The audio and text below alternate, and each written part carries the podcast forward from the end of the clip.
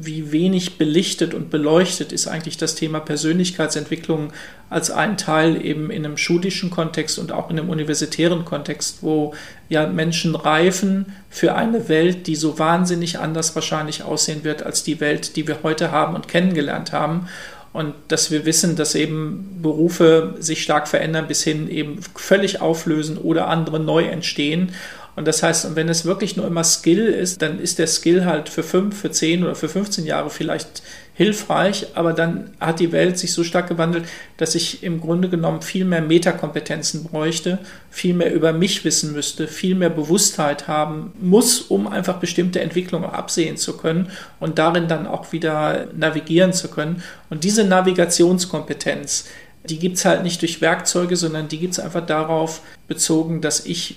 mehr über mich wissen muss, um mehr in meinem Umfeld wahrzunehmen, um dann auch auf einer anderen Grundlage überhaupt Entscheidungen treffen zu können. Wenn ich bestimmte Dinge einfach nicht wahrnehmen kann, dann kann ich auf dieser Ebene auch keine Intervention fahren, weil es ist ja schon außerhalb meines Blickes, wo ich denn da gerade eigentlich stehe.